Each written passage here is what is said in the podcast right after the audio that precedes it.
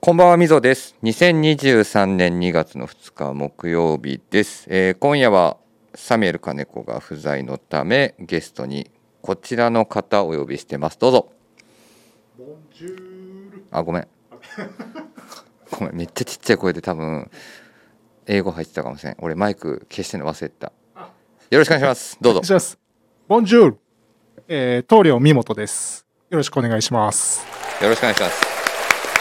ボンジュールボンジュール。はい、えっ、と、今日はですね、なので、えっ、と、まあ、前回とかだとね、あのパリから生放送させてもらったりとかしたんですが。ちょっと忙しくて、ありがたいことに、はいなので、えっ、と、できなかったので、ちょっとパリ行ってきた組。で、えっ、と、お話をさせていただければなと思ってますので、えっ、と、よろしくお願いします。お願いします。はい。、では早速もう今日はえっとね多分前半がオープニングトークをいつも入れてて雑談的なものになるんですが、はい言い方変えちゃうとちょっと出張の行ってた海外の話はほぼ雑談みたいな感じになってくるかと思うんで、もう先に、はい。えっと、イントロ入れていきたいと思います。よろしくお願いします。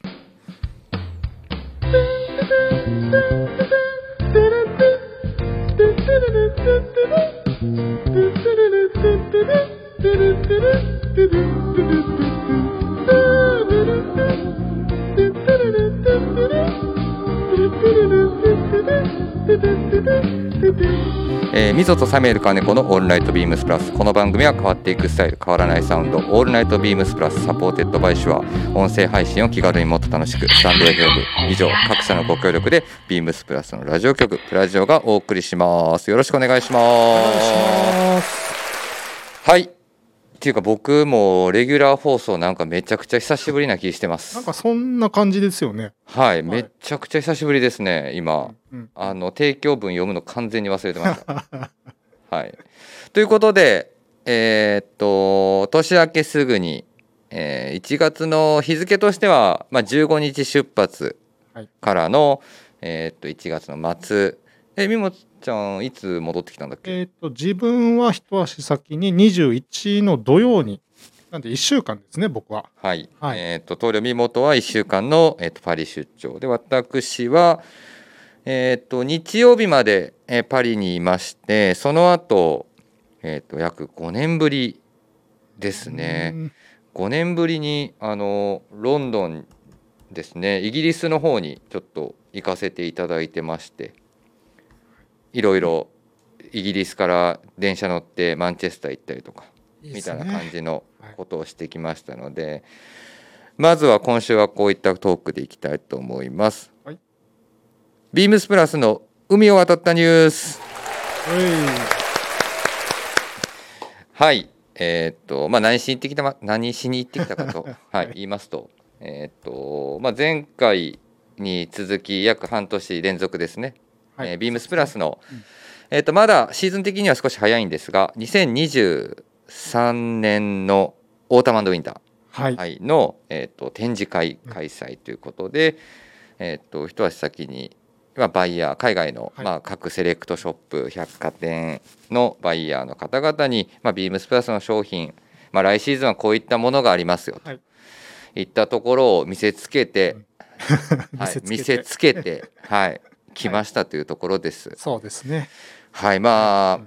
えーとまあ、前回と同じ場所なので非常に広い空間を使わせていただきながら、そうですフランね。スのパリ、はいうん。もう僕らもなのでパリで3回目3回目。はい。はいというところでまあ場所を探しに行ったりとかしたことを加味すると、はい僕もうんフランスパリはちょうど4回目そうですね。延べ4回とかだよになねりますね。はい、。ぐらいちょっとお邪魔をさせてもらってるというはいところです。はい、どうでした久々半年ぶりのパリですが半まあ、やっぱり半年前にも感じたことなんですけど、はいフランスは、はいえっと、もうコロナがなかったことになってる。うんうんうん やっぱりどこ見ても皆さんマスクしてないんうで、んうん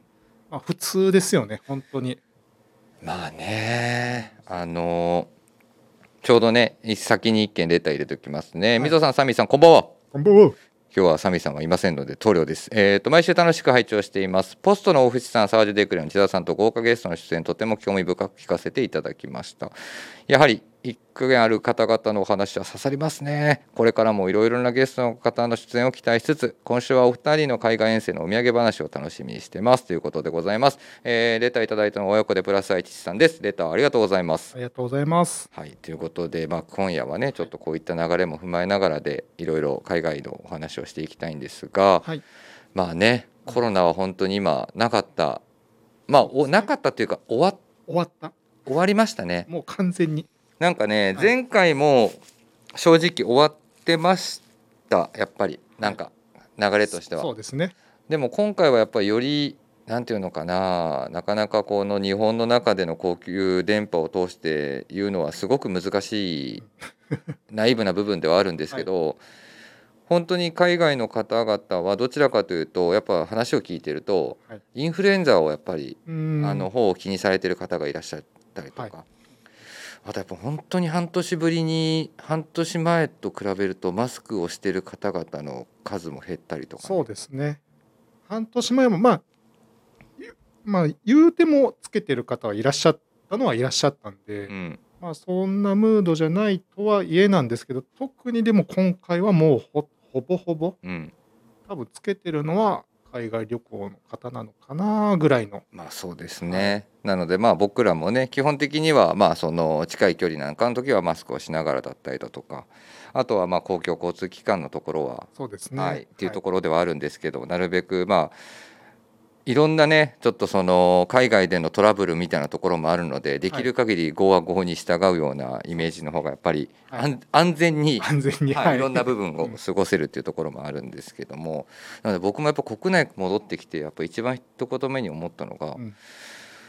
うんまあ日本の凄さマスクの凄さはやっぱりあー一番ちょっとやっぱり空港着いてすぐに思いましそうですね。確かにそうかもしれないです。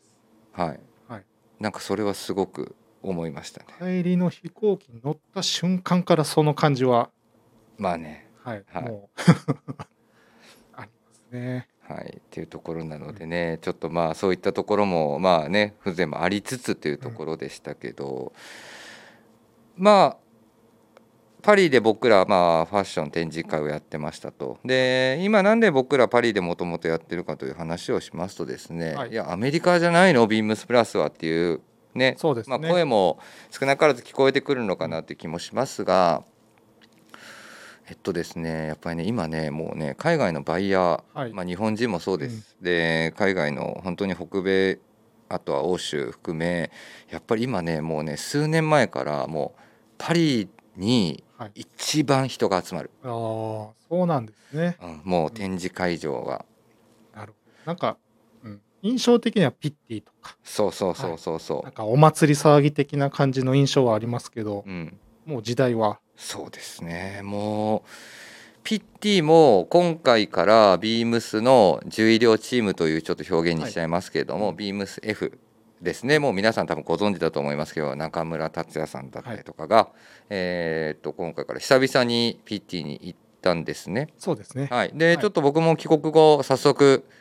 どうでしたっていう、まあ、はい話をはい聞きましたところ、あの初日、はいピッティってね3日だっけな4日だっけな。うん。あるんですよ。はいあのもうあ行ったことあったっけピッティいやいや、ないです、ないです。あのピッティって本当にね囲われた場所で入場券みたいなものを買ってえでその中に要はその電車の要はその改札を通るかのようにそのあー QR を見せてはい入って、はいでもその広い敷地の中はでいもう何百というブランドとかが出してるんですよ。ー。はでもう1日目当時僕が行ってた頃なんかは1日目とかはもうねチケットを買う長蛇の列、あ。もうそこの時点で、はい、で長蛇のレースで、 まあ、もちろんねピッティといえばあのスナップがあるんですよね。そうですよねもあのパシャパシャパシャパシャはいっていう あの すごいですよね。はい。まあああいったところですごいやっぱその着飾ってうんらっしゃる方々がたくさんあのご来場される方もいるんで、はい実はねバイヤー以外の方もたくさんいるっていうメディアのこともたくさんいるってあいーう、はい本当におファッションのお祭りみたいな、うんもうピッティから始まるそのファッションウィークみたいなことを言っても過言ではない、はいなんかそういうちょっとイメージだっうんたんですけどやっぱ年々少しずつはい。あのドレス的なあのイタリアファッションみたいなところのあの流れもやっぱりそのファッションはねどうしても今はこの流れがあればこっちの国の流れもあるっていうようなところなのでそういった部分では少し落ち着きを見せてたんでかつその後のコロナっていうところもあったんで、まあ、前回か前々回ぐらいかフィッティは復活してたんですけど、まあ、今回からようやくビーム我が我らねビームスの F チームもそうです。賛同して行ってきて話を聞いてるとやっぱ1日目は当時の活気をおお。戻してたよっていう話を聞いてなんとなくやっぱファッション自体がね盛り上がってくれることははい。すごくすごくいいですね。いいことかなと思いますので、おっていう話を聞いたんですけど、やっぱりねでも2日目以降はもはういちょっとやっぱ落ち着いてると。なるほど。はい、なので僕ら行った時も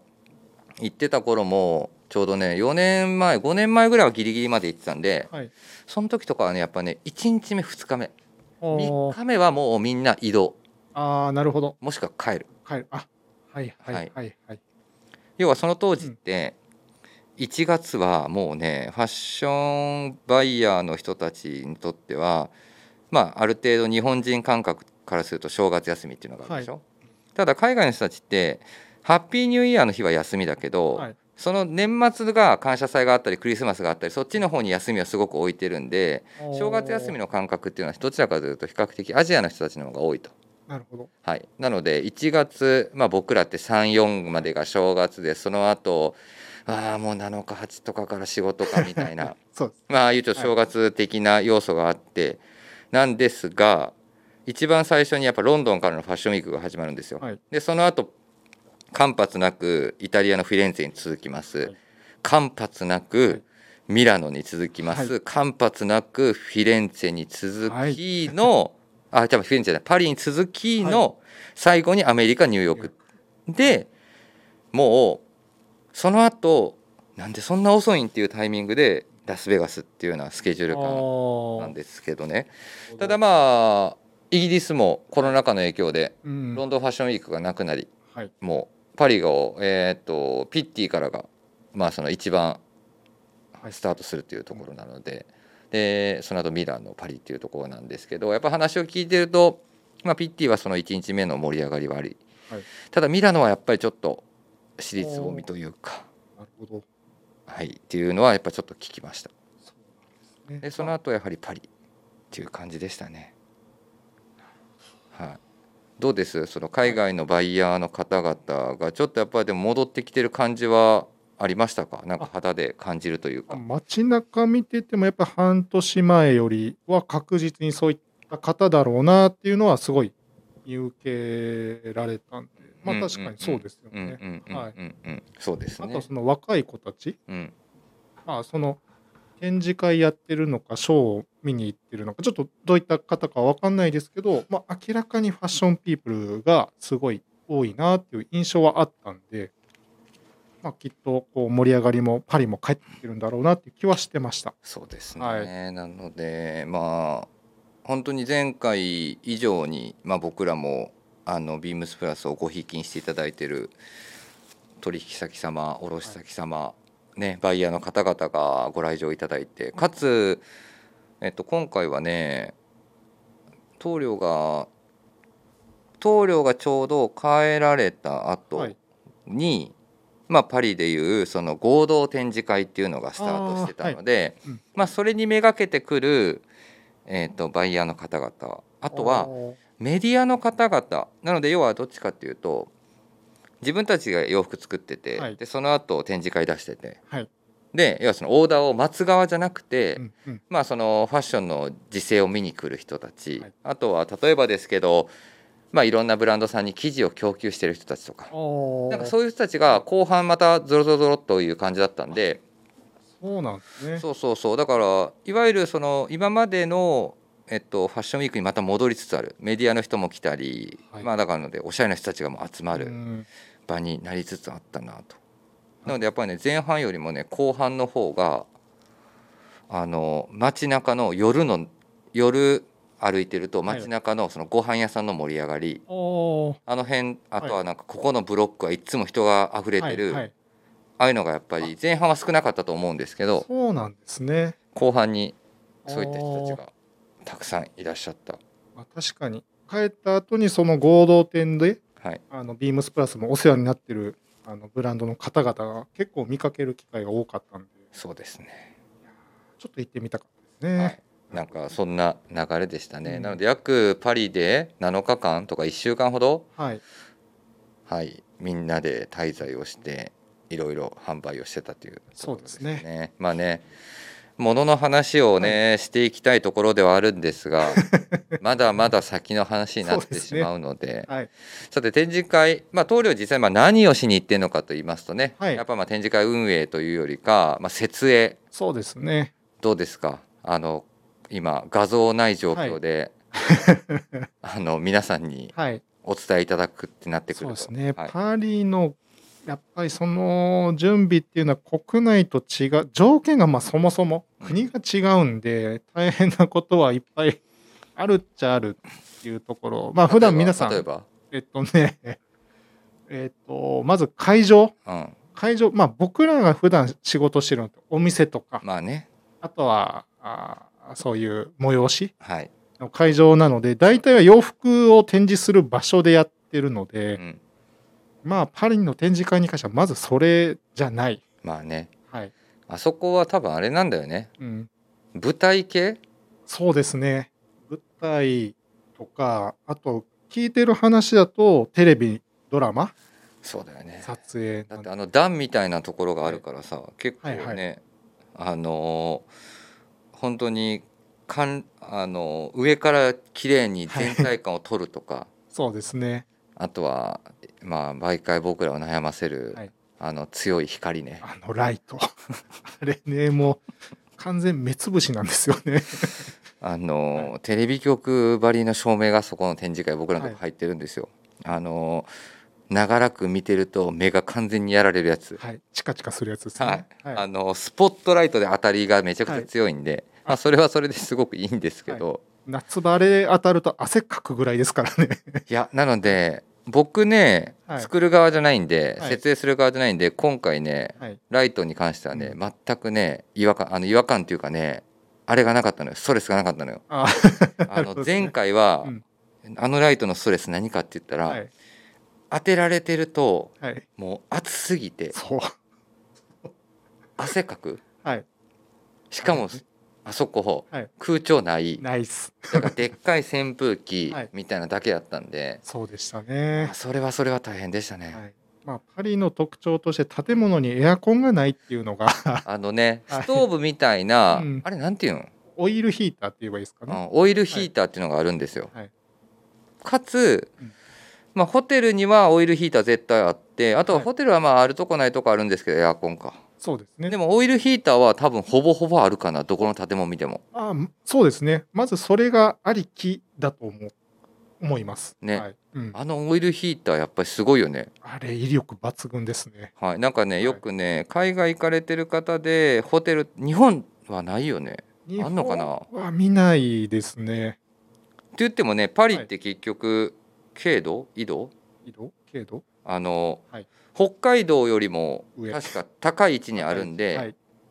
世界地図上そだうと、ですね。なので本来もやっぱ寒い場所なんでね、はいなのでオイルヒーターみたいなのは多分あるんですけど、はい北海道とか寒いとこ行くとあるんかな日本の文化だったらやっぱりあの暖炉とかになっちゃうんですそうだよねか、はい、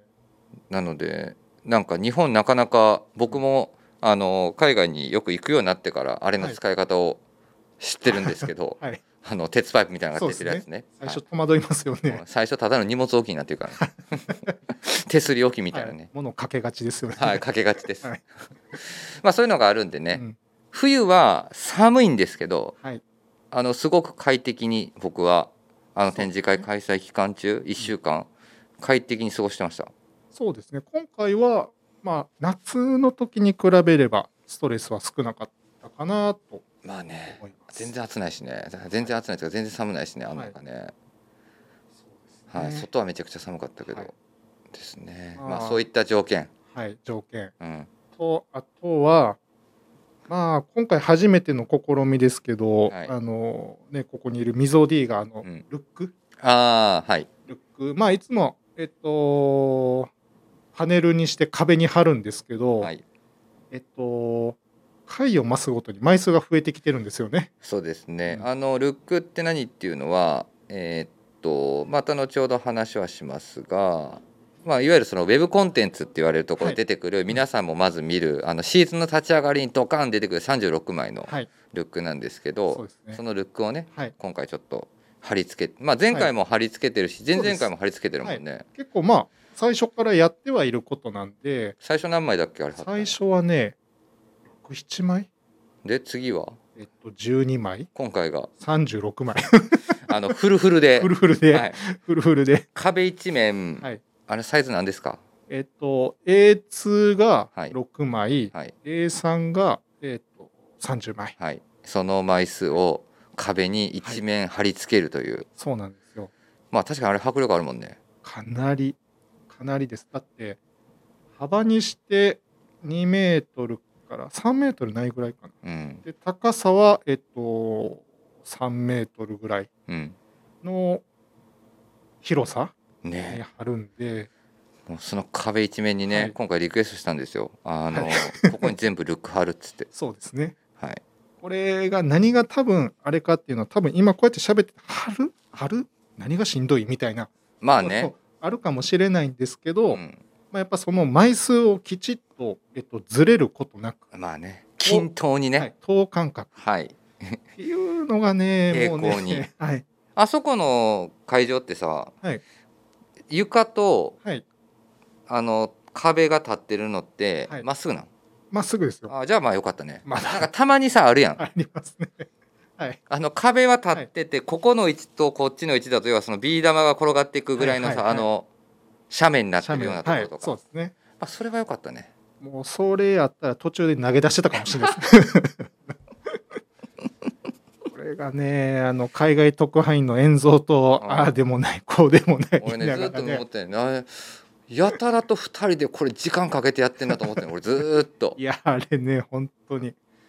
あれが一番でも今までで時間かかりましたねいや、やったことないです、あの枚数。なんか俺はだからやっぱ予想以上に難しかったいや、あの、はるか難しかったですね。あのね、ややこしかったっすわ。でも、はいなんやろなあの迫力感うん、そうですね。はすごいよねいやあの本当にまあ展示会が始まる前日に準備してますけど、その次の日のお昼からうん始まりますけど、まあ、スタートしてその直後にもうやってよかったと思えるぐらいのねあのリアクション、あのーうんすごかったっすよやっぱりはいあのね今ってねやっぱり洋服を並べてて展示会をやってますっていう状況なんですなのでまあ俗に言う言葉としてはフィジカルっていはうい言葉をよく僕らも使ってるんですけど、フィジカル展示会が開催をしてきてるんでただやっぱりコロナ禍の後のフィジカル展示会なのでどうしてもアナログとデジタルの融合をしていかないといけないっていう展示会場になってるんですよね。でそうなってきた時にやっぱりその展示会場に足を運ばれる前に僕らとしてはデータとしてそのはあのルックを先にバイヤーの人たちに見てもらえるように送るんですけど、はいやっぱバイヤーってねうんあのねなんていうんやろなあの事前に見てこないあああんまりそうなんですねん意外事前に見てくんのは多分 MD に指示される、はいこれは売れへんからダメよこれは売れるからこういうのは売れるからっていう、まあ、データ的なものだけであーなるほどなるほあの次の新しいシーズンのものに関してはその場で見れる高揚感を多分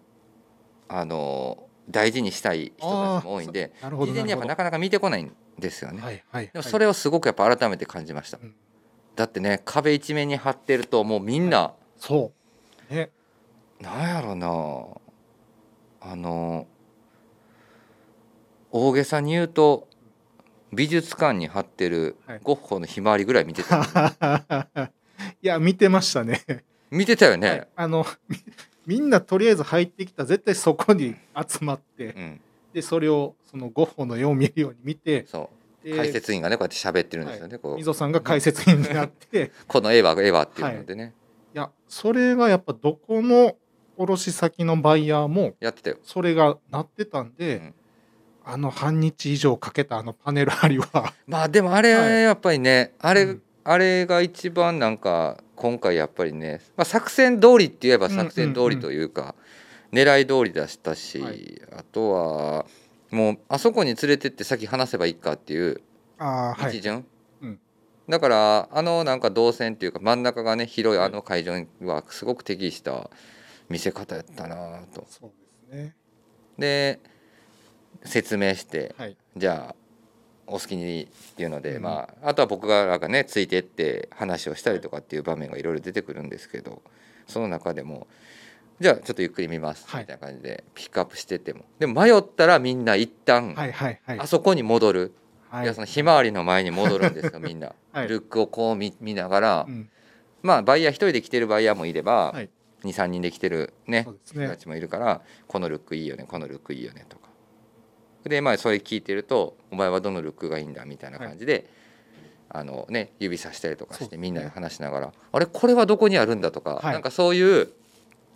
あの会話がそうですね生まれるというかあのコミュニケーションがあるとはちょっと想像してなかったですでもあね。れはすごくやっぱりね分かりやすい、はい、なんか改めて思ったです思ったんですけど、うんビームスプラスの展示会場ってめちゃくちゃ広いじゃないですか。広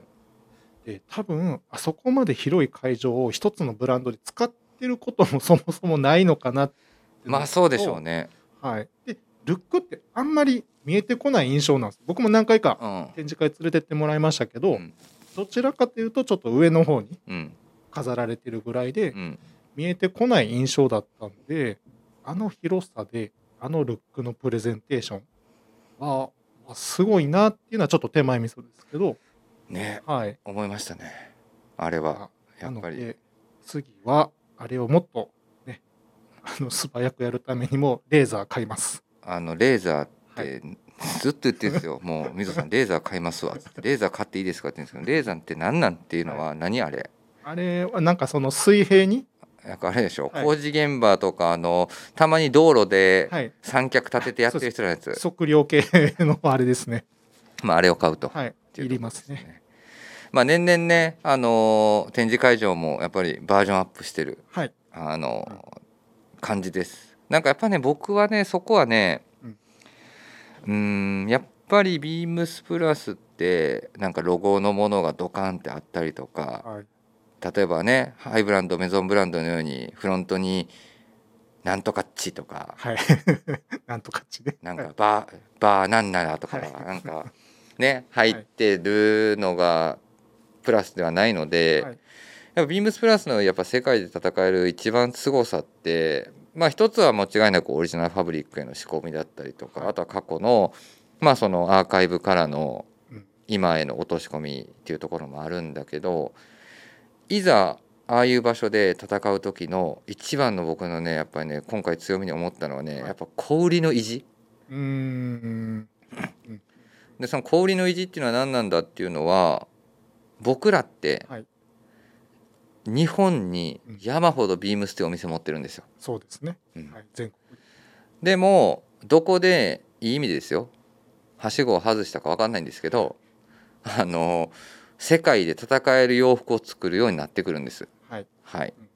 で今は僕らはそれで、ね、海を渡りあの展示会みたいなねブランドさながらのことを やらせてもらってるんですけどでも僕らやっぱ一番なんとなく強みはああいう団体戦になった時のあの日本の凄さビームスの凄さはどうかって言ったらやっぱ小売りの維持はいやっぱお店の作り込み、はい。でも原宿のお店有楽町のお店みたいなクラシックな店込みはできないけどもそうですね。できないなりにはじゃあこうやろうかといはうい。維持ですね、意地ですね。もうあれは。いやーだって、あのサンプルの数、うんだって普通にビームスプラス原宿有楽町に入れたとしても全部埋まりますからね。っていうか出されへんやろ出せない。多分、はい絶対無理やな。絶対無理です。絶対原宿有楽町のお店でも出せないぐらいのボリュームをああやってこう見てもらうっていうのはねえそうですね。あのーリスナーの方々はどこが一番環境地として近いかと言いますと、えっと、6月とか、はいあとは12月かに開催してる、えっと、先行予約会的な、はいまあ、弊社のそのプレスルームっていう場所でやってる予約会そうでのす時に作り込む見せ方に、まあどちらかというと近いんですけど、はいまああのプレス会場すべてがビームスプラスで並んでるというイメージです。いやー全然言い過ぎじゃないぐらいの感じですね。そうやんな広さ本当そうはですね。はい。あのプレスルーム全部にビームスプラスの洋服がぎっしりはい。ハンギングされた状態ではい並んでるっていうことなので、通りですね。まあねあの環境を見れる人見せてあげたいんですけどなかなかねやってみたいですね。いやあ れあれほんまに一回プレスルーム全部ビームスプラスで埋めな無理やで。そうですね。まあそれやったらできると思うけどね、うん。やってみたいって言いながら自分の今の仕事を まあまあまあすごいことになりますね。そうだから、やりがいはあります次一回企んでんのは、うんえっとまあ一回ほどですけど出たことある、はいビームスプラスのあの担当してくれてるプレスの,、はいあのドド君があいーはるんいですけど、ドドを一回あのフランスの展示会に連れて行って、はいであの展示会場を体験させて、はい多分言うと思うんですよ「みぞさんやばいっすねこれ」っつ ってはい。言あいいつそう。のあいつの答えはい。言いますね。これやりましょうよ」っつってはい。 「やろうやろう」っつって「はわい。かりました」っつって 一回プレス会場をあいつの口から「はいちょっと一回ビームスプラスで作り込ませてもらっていいですか」っていうのを言わせようかなと思ってますなるほど。なるほど。素晴らしい。あれあの世界観はやっぱりね、はいなので僕らやっぱ原宿とか有楽町と違って細かな備品はたくさん持ち込めないんでできること限られてるんですけど、うんあの世界観の作り込みを全て洋服だけそうであす、と洋服とラックだけで作り込んでいくっていう ことをね、はいまあ、やってますねそうですね。片付け来たことないでしょえあー、のと展示会場 のそそうなのんですあよれね。丸一日かけて作るんですけど僕らはい。来たことないでしょえー、撤収は1回目だけですか初めてやっ1た回目だけか初めてやった時は撤収もいましたよあれねはい撤収やっぱめっちゃ早い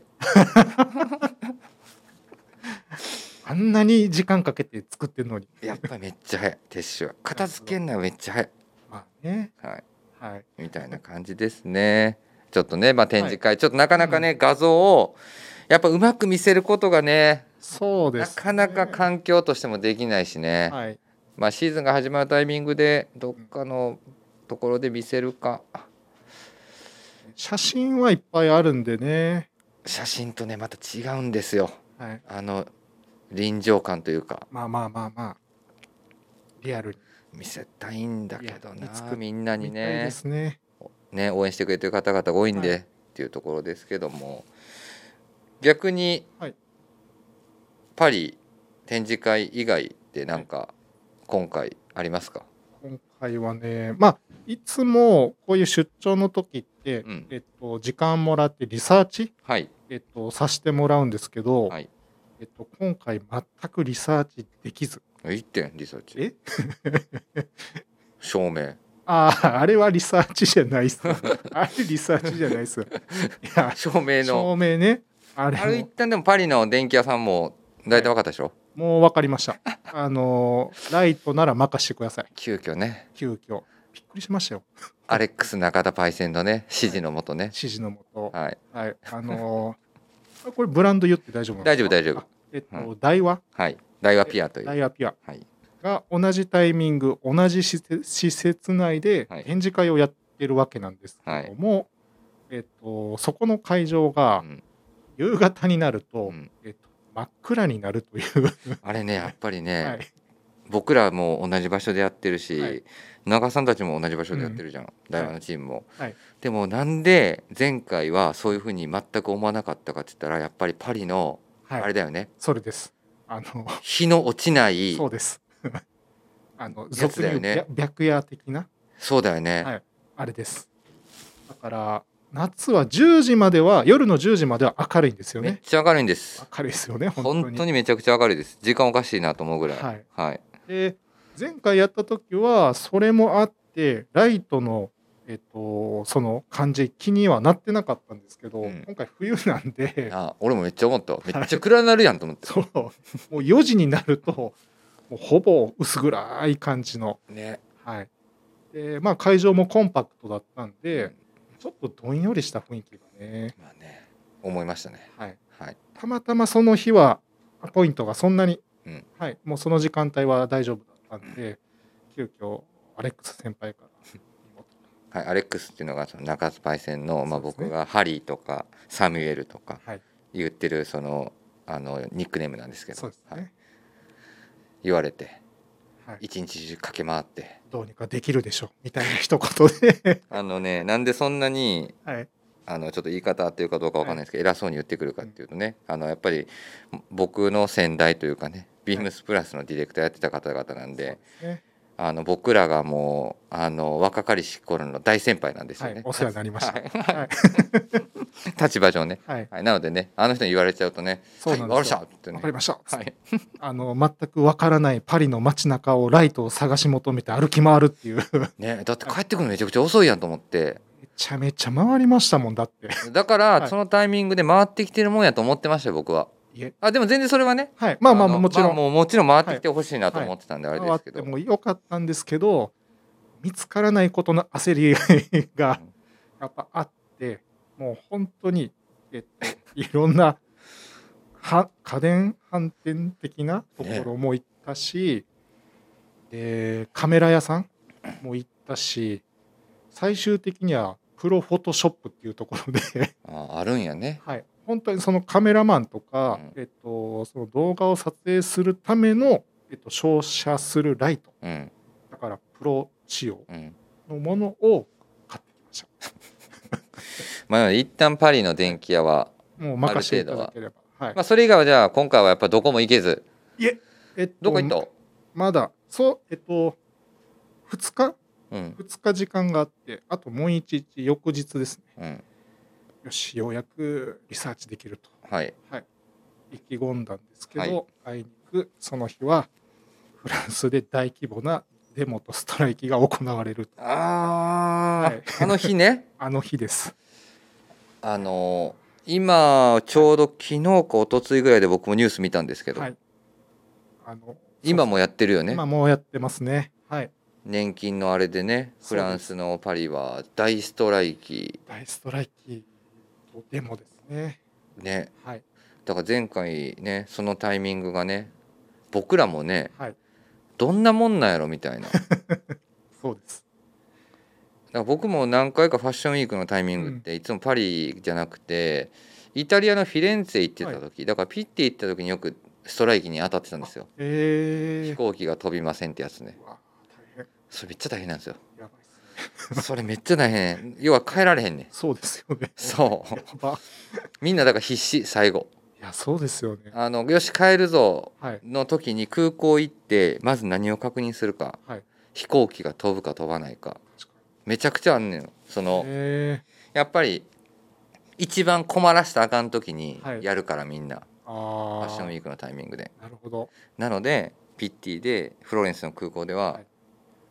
例えばもういろんな人たちがいるんですよガッツポーズをしてる人もいれ ば指くわえてる人もいるんですよはいそれはなぜかというと、はい航空会社によって飛ぶ飛行機と飛ばん飛行機があんねんええまあ最悪ね空港全部閉めちゃう可能性もあるんですけど、うんたまにはでもそういうのにね何回も当たってましたよ僕もそういうことですね。そうだからまあそのぐらいの規模感なんですよ、その時だからイタリアって電車もなんかあんまああるんですけど、僕はあんまり体験したことがなかったただ今回のパリはねはい。すごかったねえぐかったです。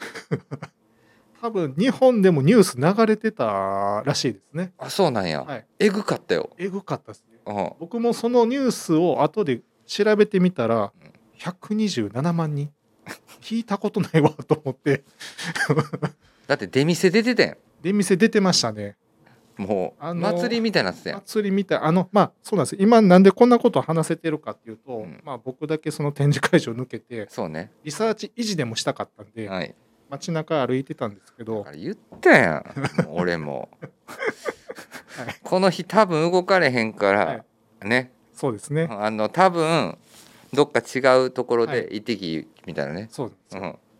結局、ね。だから、とはいえですよ。うん何か持って帰りたいじゃないですか、日う本に。んうん、えー突き進んでいったら、もうそのデモにぶち当たり まして。まあね怖いよね、いや、すごかったですよ、本当に。うんなんか、なんて言えばいいんですかね。この、ビームスプラス原宿の前の明治通り。はい明治通りですね大阪の方々は御堂筋と思ってください、あ、そうですね。はい、はいそれが、えっと、原宿から109ぐらいまでは、もう動けないぐらいの人。ねはい。御堂筋だったら難波から梅田までは、もう、なんだろう、身動きができないぐらいの人。ねでその近辺の町のねお店は僕も話を聞くと窓ガラスが割られるとか割られないとか、はい。営業ができるできないとか、はい。っていう話を聞きましいうぐらいの人で、まあちょっと、あの、まあ、とはいえ、行ってみたんです けど、途中から本当に身動きが取れないぐらいになって、たね危なかったですね、はい、怖かったです。あのちなみ にサムネイルの画像が、はいあの棟梁美本が、はいデモに巻き込まれる前の、はいえっと、一撃の写真をはい。僕ら展示会場に送ってくれてるものを今回サムネイルの画像にして ますなのでちょっとだけ険しい顔をしてるっていうのが、はいあの実情ですそうですね、絶出力潜入ルポ感は出てると思うんで、まあだからそのまあそのおかげというかせいもあり、 はい。まあ、今回はあまり下見がいろんなリサーチは電気屋のみ電気屋のみでしたね。っていうことだよね、はいメルシーも行ってないメルシーはでも、電気屋の流れであ覗けました。立ち寄って、はいあよかったよかっただかそうなんです。ら僕らも今回ね本当にねメルシーとあとはパリにあるネクストドアっていうお店うんに行ったぐらいパリは本当にそうですね。いや、だから、本当はね、いろんなところ行きたかったんですけど、そうですね、はい一回もルーブルとか行ったことないからルーブルぐらいはさすがにちょっと行ってみたいな行きとたいですね。そうエッフェル塔とかはね遠くから見たり凱旋門とかは遠くから見たりしてるんですけど、はい多分エッフェル塔近くまでもあーえっとルーブル近くまでも行ったことないかもしれんあれ、一回ありましたよ。行った一回、近くは行きましたよ。ああれ、歩き一回目かな一回目か二回目あそう全然覚えてないわでも、ほんま一瞬です。ほんま一緒やろほんま一瞬です、あれ。そうだからルーブルねちょっとはいとかもね、覗いてみてねそうですね。はいいろんな感性を持ち帰ってまたいろんなところに落とし込みをしたいなとは思ってるんですが、こんなかんやですごいめちゃくちゃ話してたんで、はいどっかのタイミングでイギリス変僕話しますあのあ あ。はい。めちゃめちゃ聞きたいです。イギリス編はめあのサミーさんがはい。ニューヨークサンフランシスコ行ってる金山あるんで、はいどっかのタイミングでちょっとそこはまた話したいなと、そうですね今週ねはい。別の話しないといけないんで、はい。はい、なのでえっとねレターくれてる中で、えっと、1件えー、水戸さん、サミさん、こんばんは。うわこんばんは、えーお二人とも海外遠征お疲れ様でした。お土産話が聞けるのを楽しみにしていますということで、親子でプラスアイ息子さんからもこれ来てるんで、これは、このレターは一旦、えっと、まあ、軽く読もうか。多分ね、もうミモさん、棟梁ミモさんはね、もう俺、ふ二言ぐらいで片付く話なんでね、はいえーさて先週発売のループイラー×ニューエラー×ビームスプラストリプルネームのベースボールキャップが気になります個人的にはループイラーらしさが出るのはグレーネイビーのツートンの方かなと思っていますがコーディネートしやすいのはネイビーワントーンかなと思い色のチョイスが悩ましいです2色買えばいいじゃんという選択肢は一旦置いておいてください笑いそこでお二人に質問ですそれぞれのキャップをかぶる際にどんなコーディネートをしますかこっちの色にはこんなアイテムが相性いいよななどのアドバイスをいただければと思います特にツートーンを合わせるアイテムを選びそうなイメージがあるのでいろいろな合わせを教えていただけると嬉しいですよろしくお願いしますということなんですけども、えーっと棟梁もねあのループイラーも好きですし、はいニューヨークヤンキース好きですよねはい、でもこのあれでしょ帽子はもう、はい あれでしょもうあれですね。サイズ問題でしょ、サイズ問題 です。基本的にはサイズ問題です。はい、あのベースボールキャップがねはい。基本的にはあのーあれなんですよね。頭の上にしか乗せれないですよね。なのでそのだからこのレターどうしようかなと思ってこの今日の2人で話すと、 はいえっと、コーディネートをどうすればいいですかっていうのはもう棟梁からすると頭の上に載せるというはい、コメントしかできなくなっちゃうんでそうですね。これはちょっとまた、あの来週以降にはい、サミーと僕すでいません、はいお役に立てず。はい、あの、 はい話していきたいなと思います。ははいい、それではやばいやばい。俺次のウィークリーテーマ俺結構好きやねんな。あー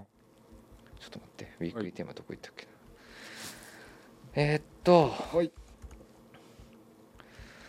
ウィークリーテーマが少々お待ちください。はい。あれですね。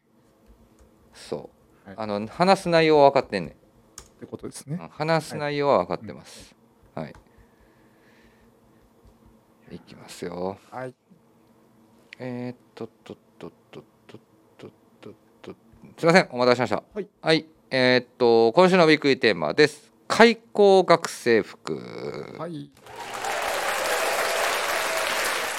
1月30日から有楽町で2月18日から神戸で行われる毎シーズンの恒例イベントスポーツコートフェア今シーズンはスクールストライプにフォーカスされたラインナップということで今週は学生時代に思いを馳せて学生服にまつわるエピソードを教えてくださいというようなことでございますまあ、はいその学生服にまつわるねうん。エピソードまあいろんな年代だったり地方地域があります制服着てる人もいれば着てなかった人もいると思うんですけども、まあ一旦前置きとして、はいえースポーツコートフェア今回はねもうすでにインスタライブが2回かな2回ですね二回ですね。はい、2回開催してて、もう今週頭からスタートしてます。はいえっ、とビームスプラスのえっ、とスクールストライプの教授ことえっ、とニック庭さんにはすでに昨日軽くお伝えしまして、はいえっ、と絶対見に行った方がいいという一言はいただいてますので、はい。 はい。ただ庭さんまだ行ってないという一言に対して僕が「えどうしたんですか?」って言ったら「はい皆さんすでに一度、えっとチョイスをする段階で確認させてもらってるということでしたので。なるほどですね。はいさすが。さすが。あのかなり盛り上がって、はい盛り上がるそうです。まあニックニアさんはいやーだと思いますよ。だってもうはやいっぱり、間違いないべ桑田さん、はいあとはまあ若手も含めいろいろスクールストライブ僕も当時来たことありますけどとはいえはい。ビームスプラスでスクールストライプもう間違いなく庭さん以外出てけへ出てこないですね。 僕もそうです。んねはい。あのーだって、いやもうそれこそスポーツコートオーダーフェアも、うんもう10年以上、うん10年うんやってますけど、ニック先輩、絶対1回のオーダーで2着ぐらい作るんですよね。わかるわかるなんでか。 で、やっぱりそのストライプのあのペース早いんです よ。選ぶの選ぶペース早いんですよ。で、前も作ってなかったかなとか、うんその色前、あれ持ってたよなとかう、んやっぱちょっとかなりあの先輩は来てるとこありますよね。来てるよね、はいなのでまあね原宿に普段いるんですけど、はい。有楽町お店行ってもらって、はいスクールストライプ迷った際は一旦原宿まで足伸ばしてもらってはい。写真撮ってるやつをで庭さんに相談してもらったりとかしていや、いいですね、それ。はい。うんはうんなんかいいんじゃないかなと、あのーまあ、まそんなに来てる人おらんよ多分1年で年間であ、あのーあれって結構派手だと思うんですよね。派手やよ相当目立ちますよね。あもうだってローイングの世界観世界のはいイメージの中でも、あの多分大会の時しか着ないでしょそうですよね。うん着いひん着いひんどこにいても見つけられるじゃないですか、あれ。着いひんよ今さん、あの人だけやよもう馴染んでるんですよね。着てんのすごいです。すごいよはい。はいというところで一旦そういうね今回はやってますけどもさて学生服はい。どうですか学生服、懐かしいですね。めちゃくちゃ懐かしい、はいちなみに、はいえっと小学校は小学校、あ、制服です。中学校はえー、制服です。高校は制服ですね。でその後はもうえー、大学なんで、もうそこからは私服ですね。はいはい、はいえちなみにミモスさんはえーっと、小中高はえーえエリアはえー大阪。大阪はい。まあだから関西ですね関西です。はい、はいどうですその学生服なんかまつわるエピソードエピソーこドれは絶対盛り上がんねんだからね、はいあのこの後も長いんで覚悟して聞いてくださいって言ってきます、はいいやねまあ僕は小中高ずっと公立うん、でつ今も通じるんですかね効率で通じると思いますはい多分そうですね公なんか立でも私今変わっ立てんもんねいろいろなななんんかかね変わってるイメージがあってあの僕も美穂さんももちろんね分かってもらってる通り大阪なんでね、うんあの都市は若干違いますけど大阪なんでなんとなく分かるんですけど、うんちょっとだけ先話あいいっすいいっすもう学区がわけわからんことになってるかいらやね全然そうなんで すよもうあれあの崩壊してるっすよね崩壊してる崩壊して るっすはい学校まあごめんなさい、はあすいませんはいえっとなんでまあ僕は高校かな、うん制服でまあ、えー小学校中学校高校うんでえっとまあちょうどそのファッションに興味持ったのは中学校ぐらいから、はいでも自分ずっと小学校がバレーボールやってたんで、はいはいはいはいえっとどっちかっていうとあんまりそのファッションにまで気が回ってなかったおー時間がなさすぎたなるほどもう朝から晩までずっとやってたんでバレーボールそうなんですよもう家帰ったらアタックナンバーワン見て、そうですよ本は当い、っにてことでしょはいもう本当そんなことばっかりだったんで、はい高校に入ってからようやくはいちょっと余裕が出てきて、ほうほうほうほまあみんなやっぱりなんかね中学校で変形服着たりうまあねえちなみに中学校は、まあいろいろ学ランああはいはいはいブレザえが学ランですねー赤クラン、はいい、わゆる爪入りってやつねそうですそうです、はい爪入りはい、でみんなそこで丈が短くなったり短ランってやつね短ランはい長ランってやつねはいパンツの裾がフレアし始めたり、ははい、、いわかりますねはいいうのがあってそういうのがまあ周りで増えてきながらもうんうんできないまま高校行って、うんで高校で、えっと、そこにあんま興味がなかったんですけど、うんまあアメカジがおー大ブームだったんでちなみに高校の時のスタイルは、学えー学ランですあ学ラン学ランはでいす、はいでえっとまあ言ってもなんか、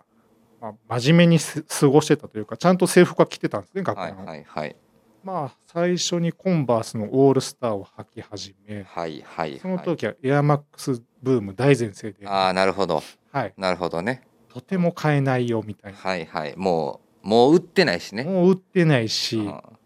手に入られへんし、ーまあ事件があったり、はいマ狩ッられクたくスな狩いりしがあったりねはいはいはいわかりますわかります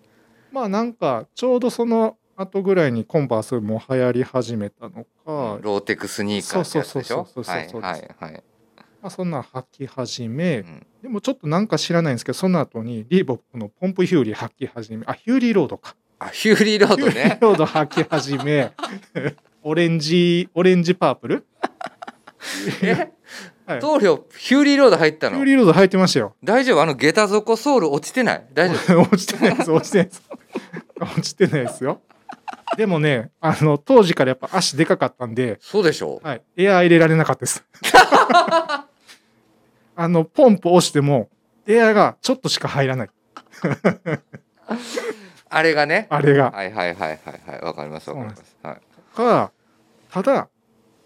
その間にうん一回だけ僕も何でか思い思い出せないことが起きてて、何何何高2うん高二高2なんで、はいちょっとそのコンバースかヒューリーロードかちょっと前後思い出せないんですけうどん一時ね下駄履いてたんですよちょっと学生服で 学生服でドカベンやんもうそれもスポーツ違うやつになってるやあんれなんでなんかなっていうの がなんかなんかと下駄友達と盛り上がったのか下駄ブームですか下駄でもなんかとなんかなんいやませんでしたっけそのヴィンテージデニムに下駄履いてるやつ えもう下駄といえば、はいプラジオ界でも下駄といえば、はい今もうミモさんも仲間入りしちゃいましたけど、はい俺のイメージはもう長尾の下駄の話しか覚え てない仲間入りしちゃいました は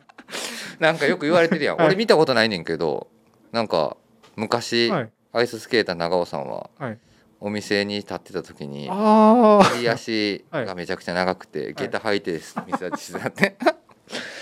下駄下駄なんか一瞬ね履いてたんですよね結構じゃあ覚えてんねやそれ鮮明に覚えててでも下駄履いてるってことは夏やろなあそうですねきっと夏ですね確かにじゃないだって冬無理やろ無理です寒すぎるやろ それやばい っすね。でもなんとなくゲッター履いてたらなんか応援団長みたいな感じやけどななるっすよね。体がっちりしてるし。 何に憧れてんそれなんでしょうね。全然思い出せないんですよ。ゲッターはいあそ家から学校往復。 で途中電車乗るんですけど。うゲッタ ー下駄えカバンはどうや何やったんカカバンはバそンれはは自由だったんですよ。あだからその下駄に合わせたカバンですよねね。でも、アビレックスのなんかミリタリーっぽいデザインのやつ背負ってましたね。あ一応背負い背負いです。なんかああいうやつじゃないんあの、あの肩掛け系じゃないです。あの、柔道の帯とかじゃないです。あの国奥みたい なさよくんじゃないです。下駄はい。下駄か下駄で、カバン、そう、ミリタリーもんみたいなやつで、うんバレーボールなんで、うん何意識してたんですか ね。あそう、はい他はなんかで、そ、多分下駄の後はうん、その、普通になって普んの通にアメカジの方に入ってってその後冬場うんはずっと、えっと、60年代のうんバトインのうんスタジャン着てました、いやもうアメリカ人やねんかも あのアメリカ人のアメフト部やねんそうです なんかねバラバラなんですよあじゃあ爪入りの上にはいとかもう一時はそれすら着着ないで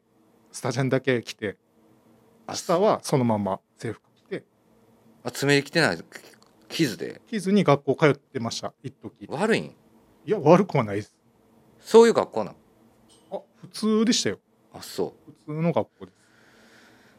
へえなるほどねす、はい、すごいなじゃあそういうまあちょあとはなんか着こなしとかに気をつけたとかなんかそんなんないのこなしはいたって普通でしたよ。普通でした。まあ下駄がちょっとそうね、そうですね。下駄ゾーンがあったことぐらい、なんでか。オールスター、下駄、ヒューリーロードスタジャン。まあでもあとはね、はいよくあるこの時代の話し家の中だと出てくるワードはよくビームスのスタッフだとオレンジの B イオレンジのバッグあ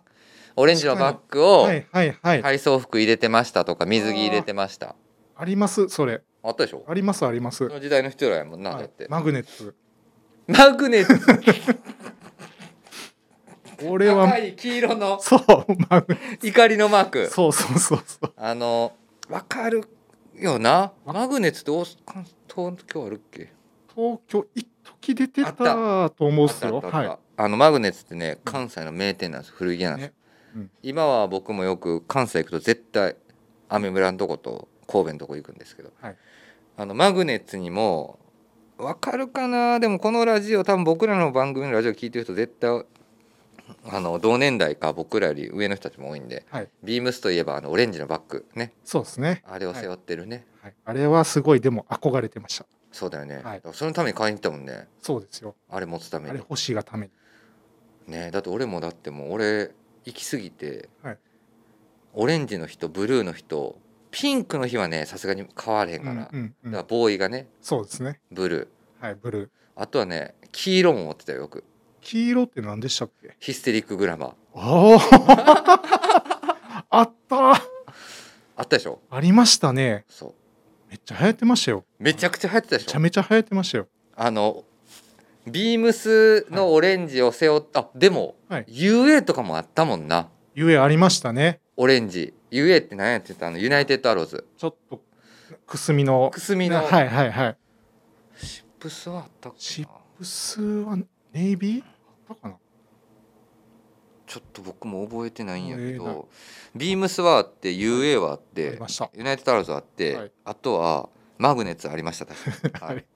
い、で、はいヒステリックグラマー、はいヒステリックグラマーとかめちゃくちゃ流行ったやろめちゃめちゃいましたよ。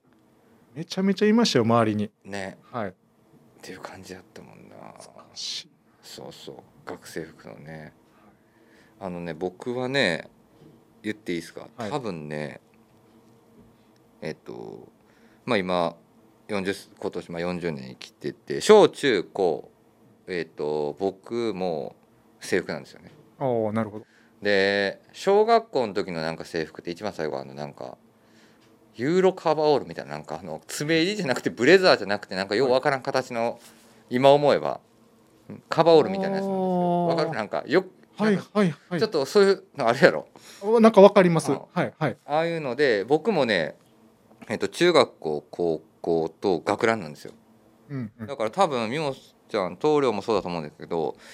ビームスプラスになって初めてブレザー着たかもしれへん一緒です。そうやんなはい、そうです。だからブレザーってなかなか通ったことなかったんですけど、でもね僕ね多分えーっと高校の時が一番多分おしゃれだったかもしれないです、あマ自ジ分です言うでのもなんやけど 今こんな仕事しながらはいなんや,、なんやけど今でもなくて高校っすか。 高校の時の制服が一番おしゃれだったかもしれないです、制服が。はい、だから僕も、えっと、大阪の南の方なんですよね、はい僕も住んでるのがそう泉州ってエリアなんで、まあご存知の通りすごい悪いエリアなんです よもうみんな。熱っめぽちいでゃすかくねち。ゃ悪いエリアなんですよ、はい。あの、はいで僕体型がそんな昔は背大きかったとかないんで、うんうん。もうビクビクしながら過ごしてた中学校の3年間あるんですけど、まあ、さっきのシューズの話になると、僕も覚えてるのは僕はね中学校を多分2年かなだから、えっとさっきの棟梁の年代から計算すると僕はね、えっとポンプフィリを持ってたんですよ。おお、おしゃれ。はい、はい。で僕本当にね、まん、もう昔の自慢やからいいかなと思って、はいしかもはい制服の自慢やから、うん僕かなりやっぱ洋服に目覚めるのがかなり早かったんで、はいあのこんな言い方あるかもしれないんですけど中中学校の中間テストとか、はいあったでしょ期末テストとか、はいうんあれでなんかねあの両親にねあの何点以上取ったらああ。は赤耳のいはい。リーバイスのデニムを買ってもらうとかっていうのをやってたんでだいぶ生きった学生ですね。 いやでもねなんかエリアがねはい。やっぱりそのあまあ古着が確かに。古着がすごい身近なエリアやからそうですね。あの結街は。構ね、うんきなみんなね古着に目覚めるのすごい早いの確かに。そっか。そうやね両部位のスウェットはといデニ、赤耳のデニムはあの赤耳ってなかなか今もう最近言わないですけどあそうセですねルビッチデニム、はいリーバイスのねはもうみんなすごく早くてそっか。そうなんですよだからまあそれを着てたわけではないですけど学校では、はいでも中学校ではねやっぱりね覚えてるのはねポンプフィリを履いててうんうん。で僕その体型なんでねでえっと1個上の中学3年生のねヤンキーにね呼び出され 「えっとなんすか?」っつって「はいえっとお前さお前のポンプフィリと俺のエアマックス95の赤を変えてくれよ」とかっていうね、はいはいはいまあ、。そういうトレードがあったりとかうねんまあなんかな今そのポンプフィリの話でみもちゃんのはいポンプフィリの話で思い出しましたけど、はいまあ、そういう話があったりとかはしましたけどね、でもね まあ中学校の時はだから、まあ、そういう感じか靴もねうん。白しかあかんかったりとかしてたん ではいはい。あ、まあまあそうですよね。そう公立高校は。そう、はい僕そもうずっと小はい中高と公立高校なんで白しかあかんかったりとかしてたんで、中学校はやっぱりさほどできなかったかな、唯一学ランの下に、はいどっかの曜日でも話題になったかもしれへんけど誰も上級生がいなくなって、はい生きれる学年になってからは、はい赤いフードのパーカーをずっと入れてましたねもうその頃から赤やったんです。赤やったえー、赤いフードのパーカーを入れたりとか、うんあとは、えっと、スウェット学ランの下にはスウェットを冬はよく着てて、はいえっとロドマンのスウェット着てました 時代やろ時代ですね。ブルズ全盛の時ですね。ブルズ前線の時のロドマンのやばいですね。スウェット着たりとはかいはいはい。してましたね、結構みんなね中学校の時はサッカー部入ったんですけど、はいみんなね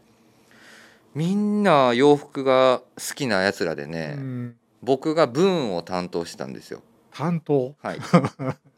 誰々ははいクールトランスを担当してて、はい誰々はゲットオンを担当してて、はいファインボーイズを担当しててアサインを担当してたんですよ。要はすごいですね。全部見たいねみんな。はいはいはい。でも確かに、うん、変われへんねん。そうですね。だから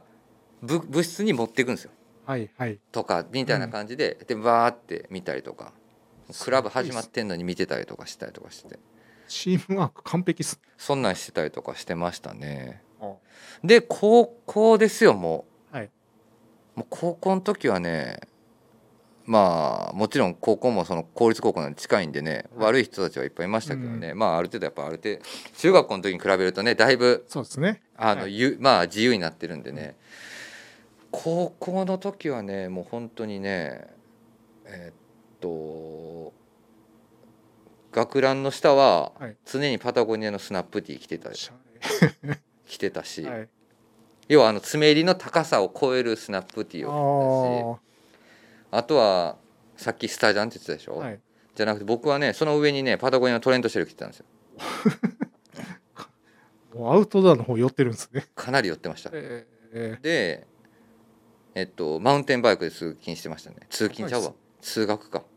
高校生じゃないみたいですね。もうだからあの、はいでリュでバックはグレゴリーの,、はいあのチョコチップの迷彩でしたねおー。あチョコチップやったっけなグリーンやグリーンかグリーンかなんかの迷彩でしたね、のやつを背負って行ってましたね普通に今その辺にその人置いても結構おしゃれだじかゃらなまあいですか。パンツははね、、はいいわゆるあの普通の学校の制服のい、うんうんうパん。ンツなんで、はいで一時はもう本当に足元は僕ずっとジョーダン1を入ってたんでうん。あの学校で靴箱履き替えるじゃないですか、 でそれをあのジョーダン1持ってかれるの嫌やから、はいはい。あのバスケ部でもないくせに あの あの部屋まで自分の部屋まで持ってったりとかしてましたはねい、はいはい。すごいですね。もうその時はかなりおしゃれエリートじゃないですか。そうかなりおしゃれエリートだと思 います高校の時は、やばいっすね。うん、だってもう高校の時のアルバイト高校の時僕1年ぐらいからアルバイトしてるんですけど、もうそのバイト代全部洋服に使っても確かにそういう子はいましたね。羨ましかったです。おったでしょいました よ。もう本当に。で高1とか高2高2ぐらいからか高1は違うな高1はクラブやってたから高2ぐらいからでもはい高1もバス、あのアルバイトやってたんですけど高2ぐらいからかもう僕らあれですよあの、はい場所を言うと僕泉佐野の方の学校行ってたんですよはい。僕も大学その近近所なんで。わかるはい。僕泉佐野高校行ってたんですよね、でそっから出て、はい学校終わった後、はい僕らもう僕ともう一人いるんですけど、